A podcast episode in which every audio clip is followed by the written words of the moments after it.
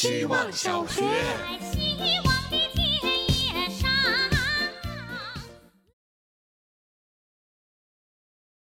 大家好，我是小冰棒，我是在希望小学完成一部分心理治疗的。上学的时候，我一直是那个就算累了、生了病、听不进去课，都会坐在那里低效率的学习，怕被心里的那个我批判，批判没有尽自己最大的努力。但现在，我认为听从自己身体的声音和承认自己做不到更重要。所以在开学第一天，我就写下偶尔逃课、时时快乐。作为我的学习目标，要去除的第二个挂碍就是羞于通过社社交媒体展露自己的声音。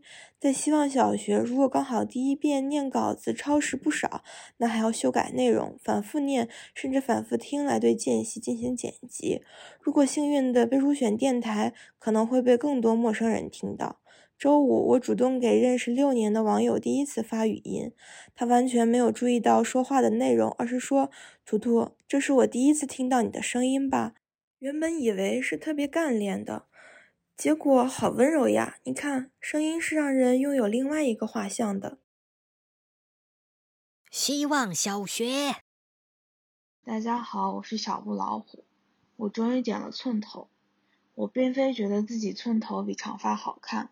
但我最近意识到，好像我在维护自己外表方面花的时间和精力有点太多了，徒增了不少焦虑和烦恼。就像小马认定了自己的猎毛比马蹄更重要，奔跑起来瞻前顾后，一点也不自由。我不甘心画地为牢，所以今天纵容自己的冲动，跑去理发店剪了个寸头。剪发前无数担忧，剪发后只剩下轻盈简单的快乐。这快乐在我晚上洗头的时候持续发酵，毛绒的头发像是小松鼠的尾巴，看习惯了还觉得挺可爱。寸头对我来说像是一个小小的提示，提示我广阔天地大有所为，就别老在外表上钻牛角尖了。希望小学，大家好，我是小怪物，晚上重新回看了海盗电台。起因是突然觉得自己没了坚持。第一次看这部电影的时候还在读大学，留下的印象只有热血沸腾。再回顾便开始羡慕人能有如此热爱至死的事情。生活因为工作被变得碎片化，而资本也没有放弃大众仅剩的碎片时间，衍生出了一系列能赌上喘息机会的产品。应该是从小就在抵触的，即使知道搬家麻烦，也不愿意看电子书。直至书本捧在手里就心旷神怡，厌烦极了所有被算法掌控的数据和推荐，于是干脆什么也不看。最近甚至连手机也不大想用了，随时能被人找到的感觉非常不愉快。准备在一个月内试着坚持一些什么事情，比如每天看一部电影，每天背单词，每天练琴，每天读书，从互联网和人群中抽离，去向自己找自己。希望小学，大家好，我是小小毛毛鼠。最近开始听收音机，原本是家里的网不好，看不了视频什么的，睡前就会听一下收音机。最近已经连续两周听收音机入睡了。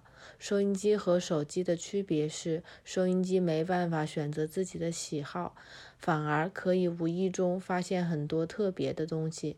比如现在正在听的音乐节目，就会按照年代放很多歌，意外的听到很多以前很喜欢而现在不太会想起去听的歌，这种感觉很放松。有时候看看手机，每天自己使用的时间就知道，在无意中一个个视频推荐的轰炸中，不知不觉花了十几个小时。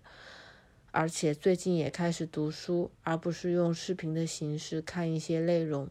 大家都越来越快的时候，我仿佛在越来越慢。但这样从容的生活真的很喜欢。希望小学，大家好，我是小海獭，出生之后要在妈妈身边待六个月才能独立的小海獭。今天想和大家分享另一个长大瞬间，竟然也是关于我爸的。周末给他打了个电话，聊自己最近关于生活的思考。我说我总是想躺平，最近稍微好了一点点，重新开始练琴和跑步了，还说了一些其他的烦恼。然后他就给我讲了他在武昌的经历，说当时几个月都回不了家，项目完全没头绪。于是他只好每天早晨跑到合作方公司去堵负责人，即使这个人告诉他今天很忙，下次再见，他也会觉得获得了一点点希望。后来项目铺开了，他学会了把乒乓球拍带着，工作之外就运动解压。我发现这个故事里蕴含着很多道理，而且都是针对我的方我的烦恼的解决方案。一是做了事情总比没做事情好，二是抓住能看见的希望，微小的回报感到开心。最后是学会找到工作和爱好间的平衡，以免心力交瘁。我终于学会了听且听懂爸爸的故事，和他诚实认真的交流，脱离了对父辈不屑一顾的阶段。我长大了。